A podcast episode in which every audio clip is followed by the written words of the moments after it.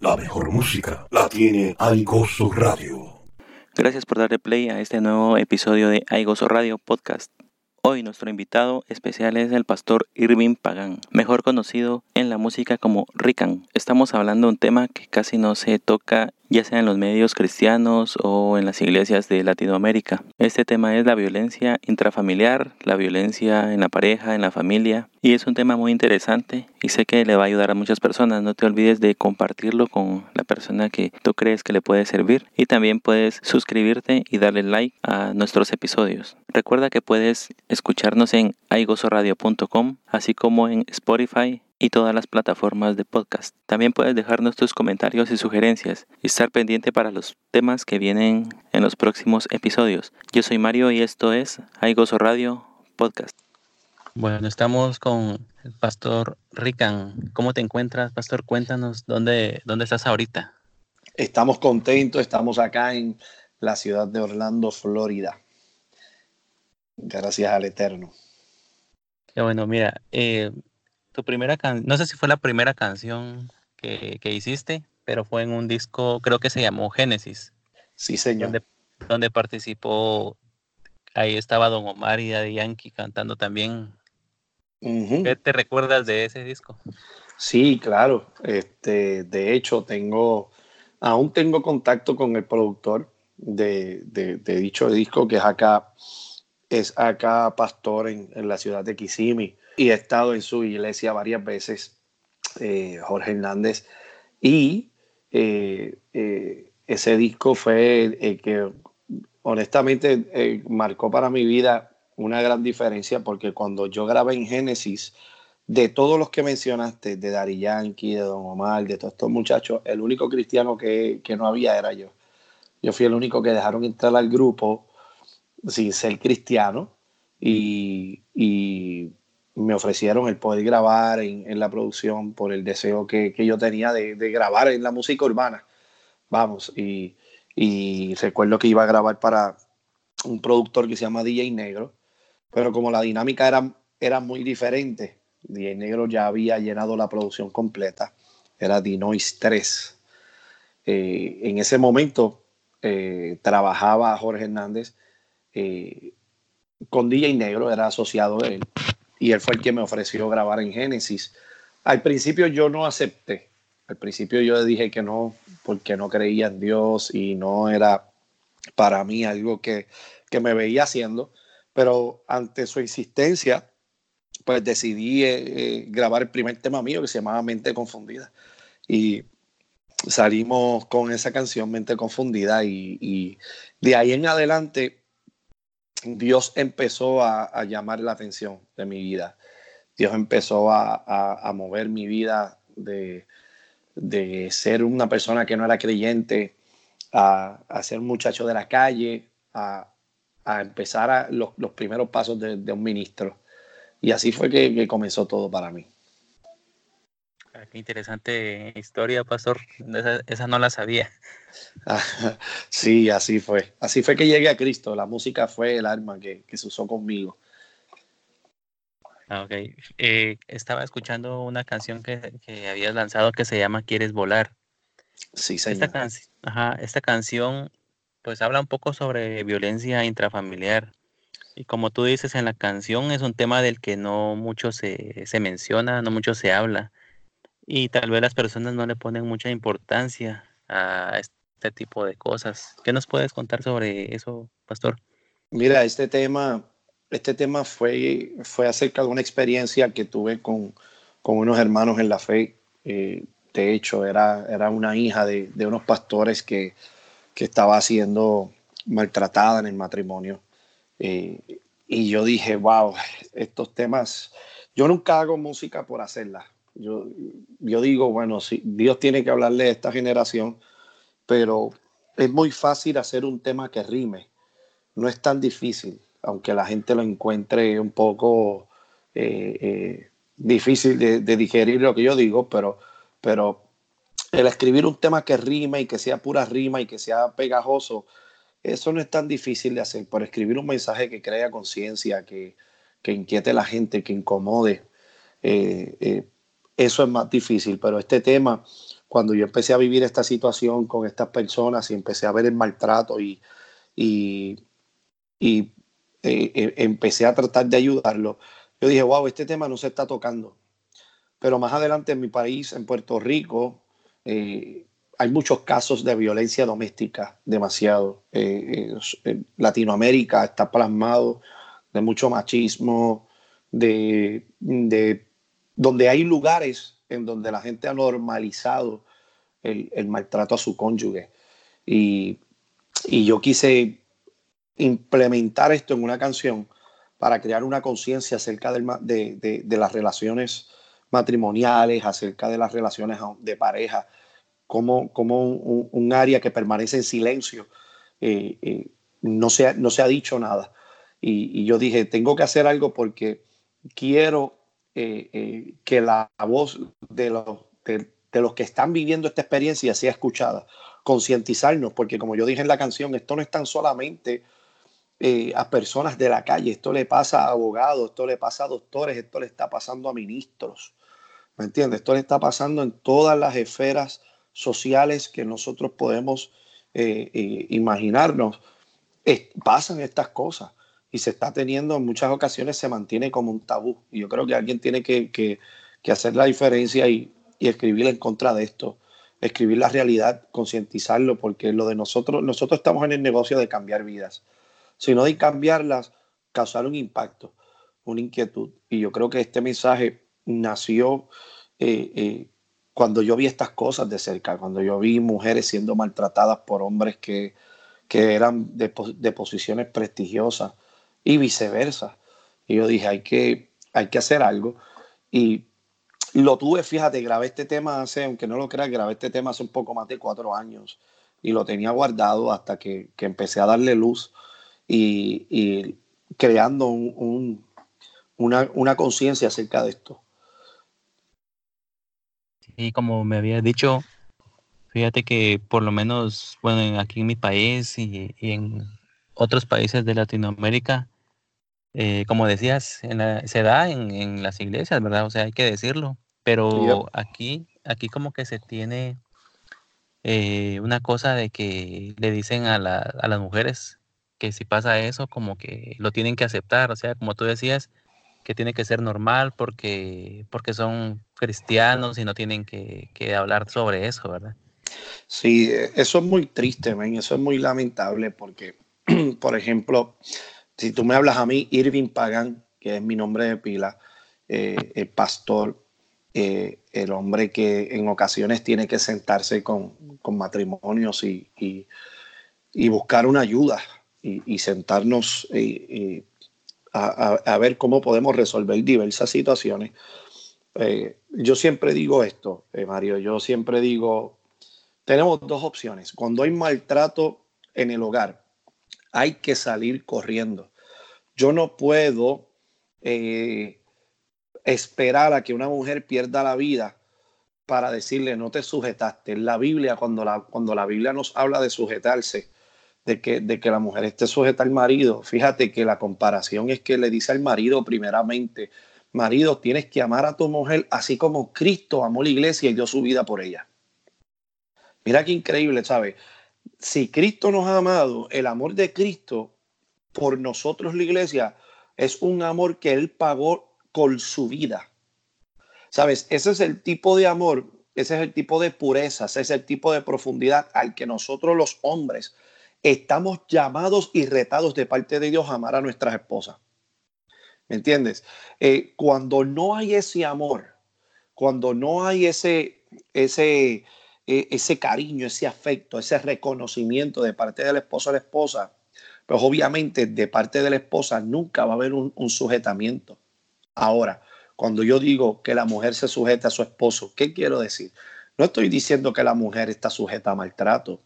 Sujeción no es que la mujer sea maltratada, no es que sea golpeada y ella tiene que aguantarla como una guerrera. Sujeción quiere decir, ¿sabes qué? Yo me sujeto a mi esposa, ella se sujeta a mí. ¿Qué quiere decir eso? Yo la honro a ella y ella me honra a mí. ¿Me entiendes? Yo creo que es bien triste cuando tenemos mujeres maltratadas en nuestras congregaciones y le decimos, bueno, eh, o es culpa tuya, algo tú estás haciendo mal, o tú tienes que aguantar ahí hasta que él llegue y se convierta. Yo creo que esto es un tema muy delicado, pero yo creo que más que nada, Mario, aquí el problema es que estamos queriendo tener buenos ministros, pero malos hombres. Me explico. No nos debe de interesar cómo tú predicas, no me debe de interesar cómo tú enseñas, me debe de importar un poco más qué tipo de hombre eres, cómo, es, cómo estás en la casa. Fíjate que las últimas palabras de David a Salomón antes de fallecer fue, sé hombre. Y esto de ser hombre, ¿qué es ser hombre? ¿Me entiendes? ¿Cuál es, cuál ¿Qué es lo que le estaba diciendo? ¿Me entiendes? Yo creo que antes de yo querer ser un buen pastor, antes de yo querer ser un buen ministro en la música, un buen artista, un buen, mira, etcétera, etcétera, antes de yo anhelar eso, lo primero que yo debo de anhelar es ser un buen hombre, es ser un hombre que pueda tener el oído para escuchar a su esposa, para ser un ejemplo para sus hijos, para amar a mi esposa de la manera que Cristo amó la iglesia. Y eso es tremendo, ¿me entiendes? Eso es tremendo. Y ese es, ese es el mandato. Yo creo que, que nosotros estamos difiriendo todavía eh, este tabú del machismo dentro de las congregaciones, donde, donde eh, eh, la mujer es vista como, como la villana si decide separarse por el maltrato y el hombre es visto como simplemente el hombre. Yo creo que esos roles tenemos que redefinirlos, pero tenemos que volver a la escritura para eso. Y para volver a la escritura, nosotros no vemos en ninguna área de la escritura donde, donde Abraham abusó a Sara. No vemos en ninguna área de la escritura donde Pedro abusó a su esposa. No vemos en ninguna área de la escritura donde haya habido un marido conforme al corazón de Dios, un esposo conforme al corazón de Dios que haya sido maltratante. ¿Ves lo que te digo? Pero yo creo que todo comienza en casa. Todo comienza. Si mis hijos me ven a mí maltratando a mi esposa, ellos van a normalizar un comportamiento que no debería de ser, que es incorrecto. yo creo que si yo empiezo desde, desde, desde mi trabajo pastoral a trabajar en la hombría, a trabajar con los hombres, a trabajar de la forma que ellos deben de tratar a sus esposas, yo voy a tener buenos hombres y por consecuencia voy a tener buenos ministros. ¿Me entiendes? Sí, muy interesante, pastor. Y como tú decías, eh, se tienen consecuencias en los hijos e incluso han habido casos que salen en, televisión de personas que incluso las eh, llegan al hospital por algún tipo de maltrato, incluso hasta la muerte, ¿verdad? Como, como había dicho antes. Sí, señor.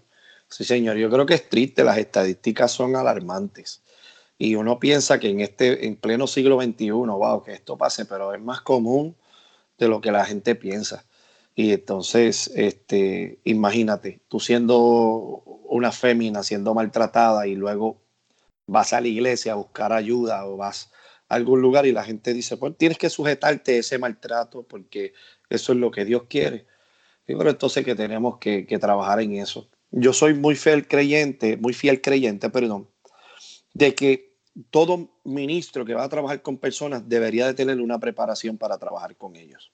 Me explico. Si tú, si tú quieres aconsejar personas, tienes que tener unos principios de consejería.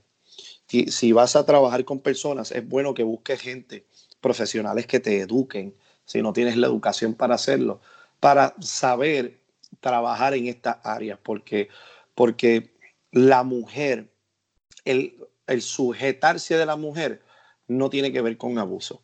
¿Me entiendes? Si yo veo sujeción como abuso, entonces yo no estoy entendiendo correctamente las escrituras. Y ese es el problema que estamos teniendo ahora. Y te quería preguntar, ¿qué sería lo que tú le aconsejas a una pareja que como que se empieza a dar cuenta que, ya están cayendo en eso, en, algún tipo de, ya sea de violencia física o psicológica, hay, hay varios tipos, ¿verdad? Pero ¿qué le aconsejarías a una pareja que se empieza a dar cuenta que ya están entrando en eso? Bueno, primero que nada, que lo primero que hay que hacer es reconocer que hay un problema. Ambas partes tienen que reconocer que hay un problema. La segunda, tienen que buscar ayuda. Ayuda espiritual, número uno, y ayuda profesional. ¿Me entiendes? Hay asuntos, yo soy fiel creyente, Mario, de que, de que hay asuntos espirituales, pero hay asuntos también que, que venimos cargando, cargando, perdón, con ellos y porque alguien no nos ha enseñado a sobrellevar ciertas cargas, no hemos podido tener éxito y lo que hemos tenido ha sido coraje, hay mucha ira, hay mucha frustración. Las señales comienzan en el noviazgo, mis amados. Hay, hay momentos en los que las, las féminas ven señales y también está el abuso entre fémina a hombre, aunque es más marcado entre hombre a mujer. Pero las señales están desde el matrimonio. Lo primero, conoce bien tu pareja. No te aceleres los tiempos, no aceleres para, para casarte, para contraer nupcias, porque hay problemas que no se resuelven con un anillo de matrimonio. Si tu pareja es promiscua, si es maltratante, si es abusadora, si es abusador, eso es algo que no va a acabar porque ustedes se casaron, es lo primero. Lo segundo, tienen que mirar las señales. Si entraron en una relación y esto ha comenzado, necesitan ayuda espiritual y ayuda profesional. Hay que correr, esto no se puede pensar. Yo llevo, yo voy para, perdón, llevo 21 años casado con mi señora esposa. En estos 21 años nosotros comenzamos jóvenes, nos conocimos en la calle.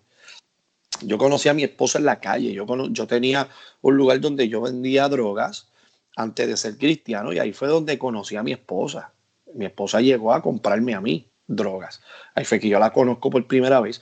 Ahora me junto yo con ella, venimos de la calle, tenemos dos mundos apartes y llegamos a querer formalizar algo. ¿Por qué te puedo decir esto con toda libertad y porque llevamos 21 años de matrimonio?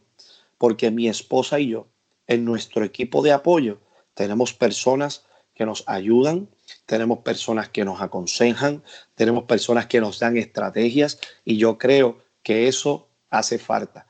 Mi consejo, si estás en medio de una relación maltratante, tienes que ver hasta qué punto esta, esta relación vas a, vas a seguir aguantando y soportando el maltrato. Pero tienes que correr por ayuda. No te quedes sujeta a un esposo que te, que, que, te entra a golpes, que te promete y te dice que no lo va a hacer, porque esto es una conducta que tiene que ser trabajada. El esposo puede cambiar, creemos en la restauración, claro que sí, pero el esposo para cambiar tiene que reconocer que necesita ayuda profesional y ayuda espiritual. ¿eh? No puede haber una sola parte que reconozca el problema y la otra no.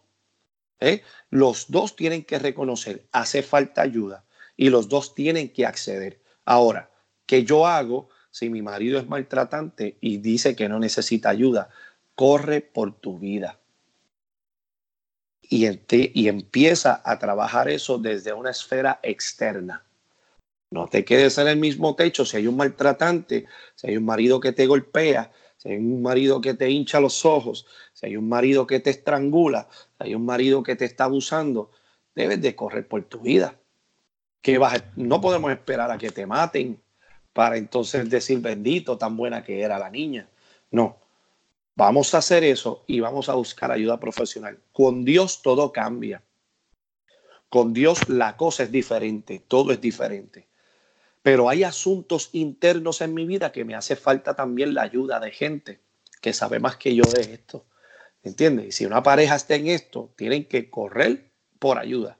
Tienen que sentarse a la mesa con una tercera parte. Aquí es que entran los pastores, aquí es que entran los, los consejeros, aquí es que entran los psicólogos o, o consejeros matrimoniales a intervenir para entonces lograr una restauración. Y si se puede, se puede cambiar el panorama, pero tiene que tener a Dios y tiene que tener la disponibilidad de ambos decir, bueno, ahora voy a echar hacia adelante este matrimonio.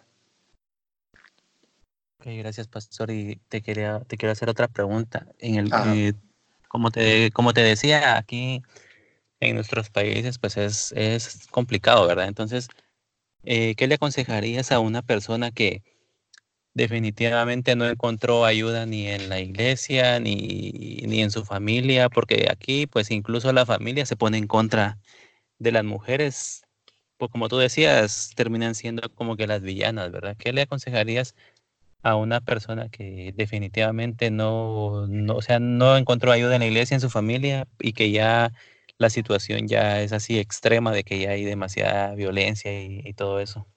Mira, honestamente lo digo te lo digo Mario sin que me quede nada por dentro, te lo digo entendiendo la responsabilidad que como ministro de Cristo soy, eh, corre por tu vida. Tienes, tienes que, que, correr por tu vida porque si, si la gente te acusa por ser una mala mujer, por correr, si la gente te acusa por no tener fe, que te acusen. Mira, Jesús fue acusado y la Biblia dice que él no tenía pecado. Jesús fue señalado y la Biblia dice que, que él era perfecto. ¿Cuánto más a nosotros? Si estás, si es una mujer que está bajo un maltrato intenso y teme por su vida, tienes que salir corriendo, tienes que buscar ayuda y esconderte de un hombre maltratante y, referirlo a las autoridades. Porque lo que pasa es lo siguiente, Mario. Si yo, me, si yo espiritualizo esto en el sentido de decirle, no, tú tienes que creerle a Dios, claro que sí, Dios, óyeme, creo 110% que Dios es capaz de cambiar el panorama. Pero cuando hay una persona que ha buscado ayuda y la parte opresora no reconoce que necesita ayuda y va a la iglesia y nadie la ayuda y va a la familia y nadie la ayuda, ¿qué, qué respuesta tenemos ahora? Tenemos que correr y tenemos que referirlo a las autoridades para que el abuso se detenga.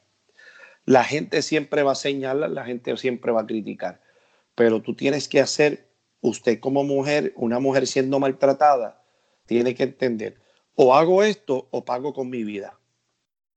¿Me entiendes? Entonces no podemos ahora llevar a las mujeres a la acusación eh, fanática porque no están haciendo lo que Dios dice, ¿no? Lo primero, la palabra dice, amarás a tu prójimo como a ti mismo. Esto es un mandamiento. O sea, si yo voy a amar a mi prójimo como a mí mismo, quiere decir que primero tengo que amarme yo primero. O sea, si yo aguanto el abuso, quiere decir que mi autoestima está baja, quiere decir que mi, que mi espíritu está eh, vacío, quiere decir que mi, que mi carne está débil para, para contrarrestar este ataque, ¿sabes? Psicológicamente estoy afectado, ¿entiendes? ¿Hasta qué punto yo voy a permitir que una persona siga fracturando mi alma? ¿Eh? La palabra dice, a paz nos llamó Dios. La palabra me dice que yo no me una a yugo desigual. Cuando yo tengo una persona que es maltratante, que me agolpea, y la opción, la única opción que me da la sociedad es aguantar el maltrato, entonces yo estoy hablando con una sociedad que no ha pasado por lo que yo estoy pasando y yo estoy trabajando con unos hijos que están viendo este trato como si fuese un trato normal y ahora van a repetir este patrón. Ninguna mujer, ninguna mujer necesita aguantar abuso de ningún hombre. ¿Me entiendes? Ninguna mujer. Yo creo que lo primero que una mujer debe hacer, si no ha conseguido salir, es correr por su vida. Y yo lo digo con toda responsabilidad. ¿Me entiendes? Porque la gente dice, bueno, es que Dios no quiere el divorcio, pero tampoco quiere el maltrato. ¿Ves? Entonces, cuando yo hago un pacto contigo, yo te digo, Mario, hoy vamos a estar en la mesa, hoy vamos a hacer un pacto. Mario, te prometo a través de este pacto, que este pacto, eh, tú y yo vamos a ser amigos, eh, eh, y yo voy a cumplir con mi parte y tú vas a cumplir con la tuya. En el momento que tú te sientas y haces algo que, que rompe esa relación, sabes que fallaste al pacto. Tú y yo hicimos un pacto y tú no lo quisiste cumplir. Yo quise cumplirlo. ¿Me entiendes? Pero ese pacto que hicimos tú y yo, tú, lo tú estás fallando. y yo creo que debemos, la iglesia tiene que ser, no, no debe de tener tabú con esto no debe de tener tabú con esto. Yo no apoyo el adulterio, yo no apoyo la promiscuidad. Si, una, si un hombre es adúltero, que también es otra forma de maltrato, pero el, y el hombre es una persona, mira, yo he tenido personas, pastor, soy, amo a mi esposa, pero estoy, me, me he caído, me ha pasado esto. Hay restauración, se puede trabajar, pero en ningún caso yo he podido, y esto, ha habido, y esto te lo tengo que admitir, ha sido un poco frustrante, hay, hay casos en los que yo no he podido hacer nada. Que no he podido hacer nada porque una de las dos partes no quiere aceptar la ayuda. Y entonces, ¿qué yo puedo hacer? ¿Me entiendes? Nunca le decimos a la gente lo que debe de hacer, pero presentamos unos cuadros. De una mujer maltratada, lo primero que yo voy a hacer, yo como pastor, voy a llamar las autoridades. Y voy a reportarlo porque es mi responsabilidad. ¿Ves?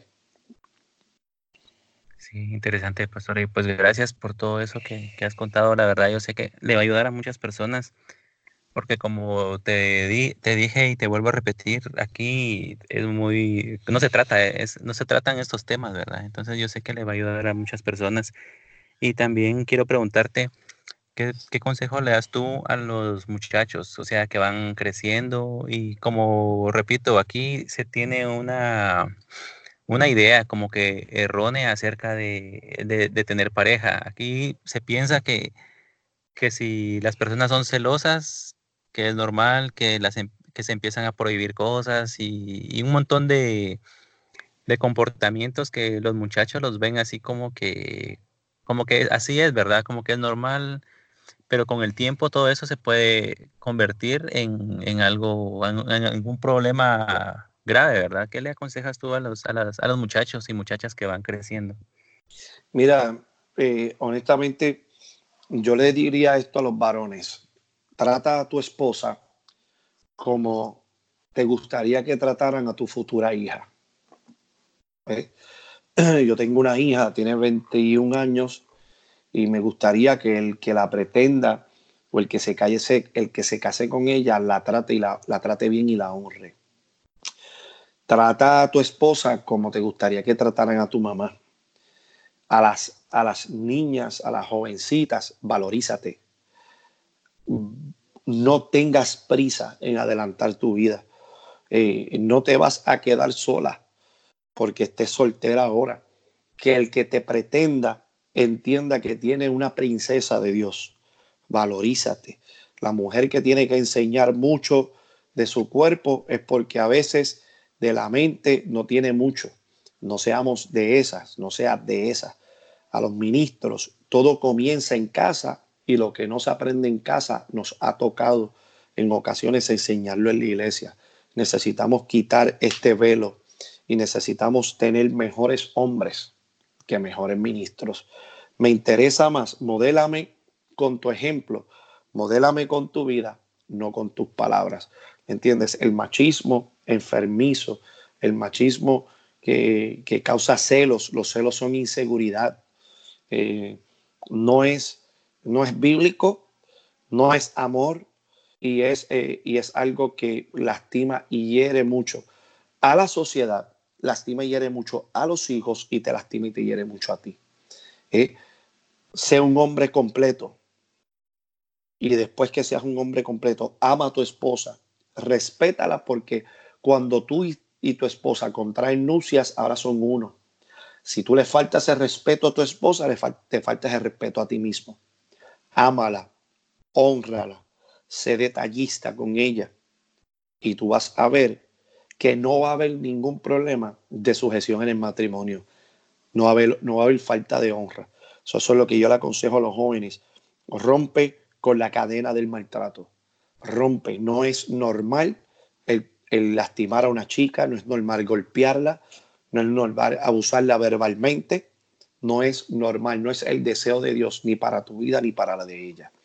Yo creo que tenemos que tirar una raya y decir hasta aquí llegamos.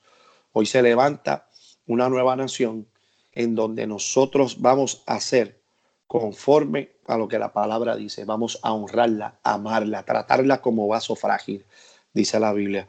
Yo creo que el mejor consejo que le puedo decir a los jóvenes, eh, eh, quien me habla de ti es tu pareja, es tu esposa. Tú quieres saber quién es Irving Pagan, tú quieres saber quién es Rican. Pregúntale a mi esposa y pregúntale a mis hijos. Ellos pueden hablar de mí mejor de lo que yo podría hablar de mí. Si yo le preguntara a tu pareja quién tú eres, ¿qué me contestaría? Eso es lo que debes de ver. ¿Me entiendes? Yo creo que, que ese es el mejor consejo que le puedo dar gracias, Pastor. Y te, también estaba, bueno, ya hace años que, que escucho tu música, incluso eh, Angelo Sepúlveda me envió una, una vez uno de tus discos y ahí todavía lo tengo. Oh, y me he dado cuenta que pues has hecho varias canciones con temas eh, de familia, temas similares, ¿verdad? De, de, problemática en la familia y todo eso. Y ahora también lanzaste uno que se llama Te vas. Cuéntame sobre esa canción y tus proyectos que tienes a futuro. Pues mira, Te vas es una canción que nació, eh, yo digo, del mismo corazón de Dios. Fue inspirado en la parábola del Hijo Pródigo. Fue inspirado, perdón, en mi vida. Eh, yo me fui de casa a los 15 años. Eh, mi mamá me echó de casa a los 15 años y me echó, pero no era porque ella quiso hacerlo, era porque verdaderamente ya yo le tenía los nervios de punta a la pobre. Y llegó un momento que me dijo, no, no, no puedo. Y yo, yo tomé la decisión de salir de casa, aunque siempre estuve entrando y saliendo. Mami nunca me, me, me cerró las puertas, siempre como toda buena madre me las tenía abiertas, pero llegó un momento en el que, en el que era bien, bien, bien difícil el, trabajar conmigo. Luego tengo a mi hija, mi hija a los 18 años se independiza y me dice, papi, voy a independizarme. Y eso a mí me rompió el corazón porque, caramba, uno ama a los hijos. Y aunque mi hija y yo tenemos excelente relación, es eh, una mujer independiente, eh, a, mí me quebrantó el corazón cuando mi hija tomó la decisión de independizarse. Y yo dije, wow, ¿qué tal de estos padres que, que no saben de sus hijos? ¿Qué tal, como te digo, Mario, que yo he podido estar en la música urbana desde los 90, pero a la misma vez he podido desde muy temprano fusionar como pastor. Primero fui pastor de jóvenes, hoy en día soy pastor general. Este, por, por, por default, como decimos nosotros, por naturaleza atraemos mucha gente joven, porque somos jóvenes, porque la música que hacemos atrae jóvenes, etc. Y este tema de Te vas fue un tema que yo dije, yo se lo quiero dedicar a todos los padres que están afuera esperando que su hijo los llame, a todos los padres que han dado la vida por sus hijos y sus hijos no lo han valorizado, a todos los hijos que están pensando si vuelvo o no vuelvo a casa. Y, ahí fue que nació el tema de Tebas. Lo lanzamos hace un año con Onel Díaz, con Obed. Eh, Manny Montes me ayudó a, construir muchas cosas dentro de, todo esto. Y, y, yo recuerdo que, que Manny siempre me decía, ese video hay que hacerlo, hay que hacerlo. Un año después, nace en el corazón de, los productores de JC Noval que hace el video y me dice, y vamos a hacer otro video para otra canción que vamos a sacar. Pero me dijo, es que esta canción deberíamos de hacerle el video. Pues ya él tenía todo hecho, eh, eh, preparado, la historia, el storyboard, el storyline para el video. Lo hicimos con el deseo de restaurar familia. Mano, eh, ese es el propósito de la canción Te va. A mí me ha sorprendido, si tú te fijas en mi Instagram, yo estoy celebrando cada mil views, porque después de siete, casi ocho años que yo no hago un video, la gente me escribió comentarios lindos, qué bueno volverte a cantar. Y para, a mí me tocó mucho porque en un momento yo me quedé pasivo por, estar, por atender un poco más el ministerio pastoral y Dios nos habló. Dios fue muy claro y dijo, eh, eh, no he terminado contigo en la música. Eh, no las cosas no han terminado y necesito que, que por esta generación hagas lo que yo te estoy poniendo en el corazón. Y fue, Dios fue muy recto, Dios fue muy, muy, muy, wow, significativo cuando nos trajo esta palabra y lo, y lo, hice, y lo hice por obediencia. Esto ha abierto puertas. Eh, eh, ahora el 4 de julio sacamos un tema que se llama Fuego. Es un, es un tema bien tropical. Es en honor al Espíritu Santo. Eh, yo estoy diciendo, tú me metiste en el fuego, tú me hiciste, me quitaste el ego. Y lo que pasa cuando Él está, que todo, todo cambia. Y este tema es un, es un tema en honor al Espíritu Santo, donde nos deja un tema tropical, es un reggaetón eh, bien tremendo, bien comercial. Y el tema, el tema habla de cómo yo me siento cuando estoy con Dios, el regalo del Espíritu Santo. Luego venimos con, otro tema. Tenemos uno hecho ya con Manimontes. Ese tema sale pronto. Eh, ese tema ya está ah, terminado. Eh, es para una producción de él mismo. y pronto venimos con otro tema, la versión de, Quieres volar, pero acústica, eh, con piano solamente, que hace cinco años yo grabé Quieres volar con piano solamente. Y, los, los productores me dijeron, hay que hacerle una pista, es que eso nadie lo usa, y ahora todo el mundo lo usa. entonces vamos a sacar Quieres volar porque quiero, queremos hacer Quieres volar acústica para hacer un video donde, se, donde sea de mayor impacto este, tenemos otro tema con, con Yariel, que también estamos ya en, el, en la preparación de, de, ese tema. Y tenemos eh, eh, varios temas donde vamos a tocar este, eh, temas sociales. Queremos tocar temas sociales, que es la línea que a mí me gusta. voy, a, voy a hacer el tema de mi testimonio, cómo Dios me sacó de las drogas, cómo salí de la calle. Ese estamos planificando hacerlo en un trap. Y, y quién sabe, yo creo que el año que viene hacemos un LP con varios temas ya y, y más videos y Dios mediante, este, honestamente, eh, queremos hacerlo hasta que tengamos eh, eh, la fuerza, la energía. y eso, pues, claro está con todos los compromisos que, que, por la gracia del Señor tenemos más adelante en ministrar. estamos levantando una iglesia nueva acá en la ciudad de San Cloud, Florida. Estamos bien ocupados, pero sabes que siempre digo, este es mi lema, es imposible vivir una vida con propósito en la comodidad. Eh, yo creo que, es este, bien, bien importante que nosotros sepamos que si queremos ver la gloria de Dios, si queremos ver, si queremos ver tiempos lindos, hay que trabajar fuerte por eso. Y, en eso es lo que estamos haciendo. Estamos eh, haciendo algo tremendo. Tenemos muchos temas que están en el estudio, que los vamos a ir sacando poco a poco, para, porque los tiempos han cambiado, ¿me entiendes? Y pues vamos este, haciendo ese proyecto. Lo próximo que viene es el tema de fuego que estrena el 4 de julio. 4 de julio, ese tema va a estar tremendo. Y nos puedes dar tus redes sociales, cómo te podemos encontrar para estar pendientes de tus canciones, tus videos y, y tus proyectos como pastor que tienes. Claro que sí. Nos puedes encontrar en Instagram por Irving Rican. Eso es Irving, te lo deletreo para que la gente lo, lo pueda conseguir IR, V de vaca, I, N, G de gato, RICAN, R, H, I, C, A, N. Irving Rican en Instagram, así mismo nos encuentras en Facebook, Irving Rican, y puedes ir a Spotify, y puedes ir a todos los medios digitales, Spotify, Apple Music, iTunes, y encontrar Rican, y en Spotify me puedes dar follow y ahí está toda la música que hemos lanzado hasta el día de hoy en Spotify específicamente. Voy a colocar en la descripción tus enlaces para que las personas puedan encontrarte más fácilmente.